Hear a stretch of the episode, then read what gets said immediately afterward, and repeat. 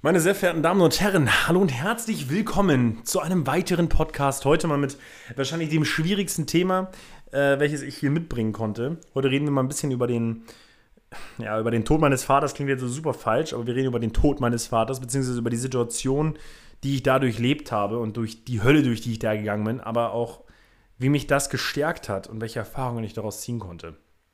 Ich habe das Ganze schon mal auf Instagram erzählt, aber ich möchte das hier nochmal eine Spur ausführlicher erzählen. Und da nehme ich euch jetzt mit. Es ist, wie gesagt, kein leichtes Thema, aber wir gehen das mal an.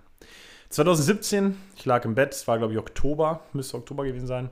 Ich lag im Bett, ich hatte mich gerade mit meiner Freundin versöhnt, ähm, habe da übernachtet, morgens wunderschöner Sonnenelfrang, klingelt mein Telefon, meine Stiefmutter am Telefon und sagt zu mir, Max, was ganz Schlimmes ist passiert, dein Papa ist gestorben.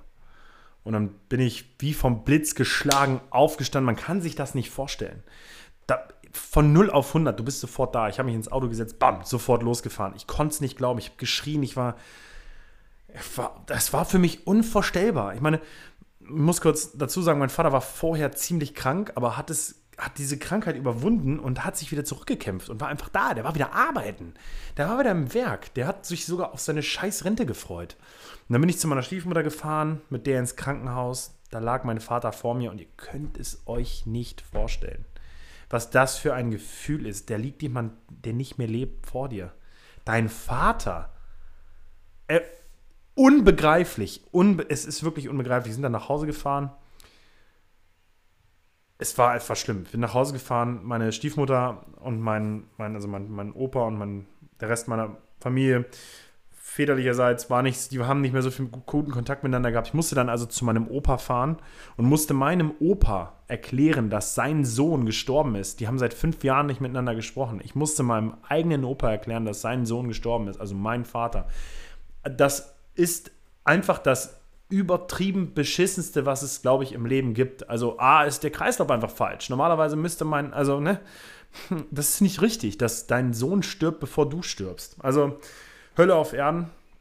Hölle auf Erden. Ich weiß, ich bin dann ins Büro gefahren, habe den Jungs gesagt, Jungs, ich bin jetzt mal raus für, für heute. Bin dann an den Hafen gefahren, ich habe viel geflennt, ich habe viel übers Leben nachgedacht, ich konnte viele Dinge nicht verstehen. Aber ich habe dann trotzdem zu Alex gesagt, wir haben zu, wären am nächsten Tag zum Saxonia Throwdown gefahren. Ach Quatsch, zum Stuttgart Throwdown gefahren. Und ich habe dann zu Alex gesagt, Digga, da fahren wir trotzdem hin. Wir haben lange darauf hingearbeitet, ich habe mich gefreut was will ich jetzt hier sitzen und übers Leben nachdenken und vielleicht einbrechen, heulen, keine Ahnung, was trinken, falsche Entscheidungen treffen, was, was soll ich tun? Also, warum sollte ich das tun? Komm, lass uns, lass uns zum Stuttgart Throwdown fahren und das machen. Und dann haben Alex und ich uns ins Auto gesetzt, sind, zum, sind nach Stuttgart gefahren. Ich brauch, die Ablenkung hat auch einfach gut getan. Ich brauchte das auch irgendwo. Und beim Stuttgart Throwdown dann super viele Leute, neue Gesichter kennengelernt. Kadel das erste Mal überhaupt gesehen. Wer weiß, ob ich die dann jemals irgendwie anders getroffen hätte. Ähm, und haben das Ding abgerissen. Und zwar ein super geiles Erlebnis. Und an dem Tag hat man es mir, glaube ich, auch nicht bis auf meine Augenringe ansehen können. Und am nächsten Tag, äh, wobei, stopp, an dem Abend sind Alex und ich noch essen gegangen. Und das ist auch so ein Abend, der wird mir immer in Erinnerung, in Erinnerung bleiben.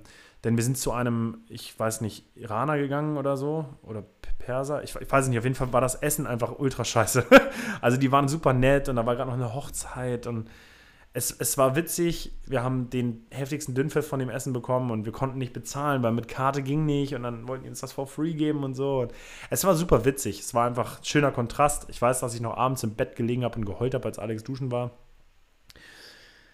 Ja, und am nächsten Tag kam dann noch eine Klatsche. Wir sind dann zu Nick Blum gefahren und haben die Reihe Family Stories gedreht mit Nick, wie gesagt, ähm, der Familienpapa ist mit zwei wunderschönen Kindern und einer, also eine harmonische Familie, wie sie im Buche steht.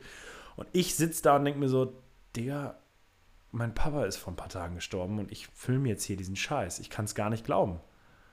Es war so ein Schlag ins Gesicht, aber einfach nur, weil ich weiß, dass ich in dem Moment ja, dass mir bewusst geworden ist, dass ich, dass ich das hier nicht mehr erleben werde, so in dem Maße. Es war einfach krass. Aber worauf ich hinaus will, ist, dass mich das so gestärkt hat. Ich bin da durch die Hölle gegangen emotional. Ich, mich hat das so gestärkt, da, das zu erleben und das zu machen und trotzdem rauszugehen. Das hat mich nicht nur gestärkt in dem Sinne, einfach willenstechnisch und das ist eine Erfahrung, die macht man nicht oder die will man nicht machen, aber ich habe sie gemacht und habe sie gut durchstanden, würde ich sagen. Es hat ja auch, und da glaube ich an diesen Butterfly-Effekt, es hat ja auch andere, andere Dinge nach sich gezogen. Ich habe Kadel kennengelernt, heute sind wir zusammen. Ich habe da Athleten kennengelernt, mit denen habe ich später gearbeitet. Ich habe da wahrscheinlich Wege geebnet, die ich vielleicht in dem Moment so nicht geebnet hätte. Und deswegen bin ich umso glücklicher, dass ich damals gesagt habe, komm, wir fahren dahin. Komm, wir machen das. Ähm, ich hätte ja auch zu Hause bleiben können. Wie gesagt, ich hätte in mir versinken können. Wer weiß, ob ich, das, ob ich, ob ich da in ein Loch gefallen wäre, man weiß es nicht. Aber was ich weiß, ist, dass ich stark genug war zu sagen, komm, wir, wir machen das. Komm, ich, ich, ich komme mit und wir filmen und ich erlebe das und ja, ich, ich will nicht sagen, dass ich damit versucht habe, was zu verdrängen, aber es war halt eben einfach eine gute Ablenkung für den Moment. Und worauf ich jetzt hinaus will, ist, dass das wahrscheinlich die härteste Situation war, die ich soweit in meinem Leben hoffentlich durchstehen musste und dass da jetzt nichts mehr kommt, was nochmal schlimmer wird. Aber ich habe da so viel Kraft rausgezogen und es gibt immer wieder Situationen im Leben, wo genau das passiert, wo du, wo du vor einem Punkt stehst und sagst, fuck, Digga, es, es, alles ist vorbei, alles es, es kann jetzt nicht schlimmer werden. Ich gebe jetzt auf. Ich hätte das ja auch tun können. Aber ich bin so stolz darauf, das nicht getan zu haben. Und ich hatte ein paar dieser Situationen. Ich habe Ende letzten Jahres dachte ich, ich gehe in die Private, ich wusste nicht mehr weiter. Ich hatte kein Geld mehr, meine Konten waren gefändet, mein Auto stand zur Abholung bereit, die wollten mir das hinterm Arsch wegholen. Ich konnte meine Miete nicht bezahlen, mein Handyvertrag war dicht. Ich habe da auch gesagt, fuck. Aber ich wusste, ich komme da schon irgendwie durch. Ich muss die Zähne zusammenbeißen und kämpfen. Ich habe das in so vielen Situationen gehabt das, da, da gehst du stärker raus. Und jedes Mal stärkt es dich noch mehr. Und da kommen Situationen, da denkst du gar nicht mehr ans Aufgeben. Das ist das, was ich dir mit diesem Podcast sagen will. Ich will hier keinen Mindset-Scheiß-Podcast machen, aber das musste mal gesagt werden. Egal, was im Leben kommt, beiß die Zähne zusammen. Ich habe den Halbmarathon, nach dem ersten Kilometer habe ich gesagt, fuck, das ziehe ich jetzt nicht durch. Aber ich habe jeden scheiß Kilometer abgerissen und ich wusste, wenn ich das schaffe, gehe ich als stärkerer Mensch raus. Und das ist das, was ich dir hier sagen will. Lass deinen verfickten Kopf niemals hängen, egal, egal was passiert. Außer Rewe nimmt irgendwann mal Backcamembert aus dem Sortiment. Dann darf man sich auffallen lassen. Aber ansonsten will ich sowas niemals hören. Und ich habe da ein gutes Beispiel, oder ich habe ein gutes, ich habe ein gutes, einen guten, guten, einen guten Lernbereich für dich. Was mir unglaublich krass die Augen geöffnet hat, das Kaltduschen. Kalt duschen. Klingt super dumm. Jetzt ins Bad zu gehen und kalt zu duschen, okay. Morgens nach dem Aufstehen kalt zu duschen, ja, das ist schon was anderes.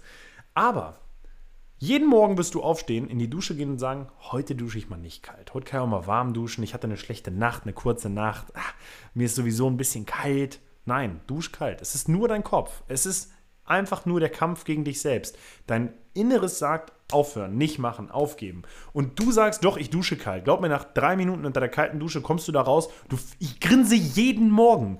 Ich grinse jeden Morgen in den Spiegel und sage, fuck, bin ich ein Mutterficker, dass ich das durchgezogen habe. Und wenn man das schafft, dann schafft man alles andere. Wenn man das aber nicht schafft, wenn du es nicht mal schaffst, morgens kalt zu duschen, das ist das Einfachste der Welt. Was willst du denn dann schaffen? Das mal so als, kleines, als kleine Übung mitgegeben. Den Rest mal als Learning mitgegeben.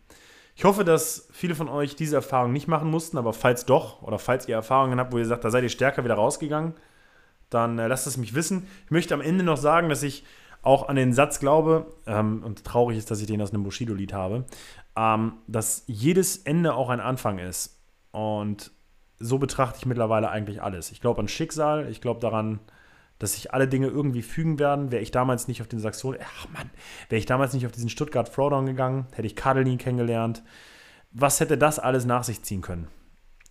Ähm, von daher glaube ich an dieses Connecting the Dots. In diesem Sinne, vielen, vielen Dank fürs Zuhören. Ich weiß, das war kein leichtes Thema. Wenn es euch gefallen hat, wie gesagt, lasst es mich gerne wissen.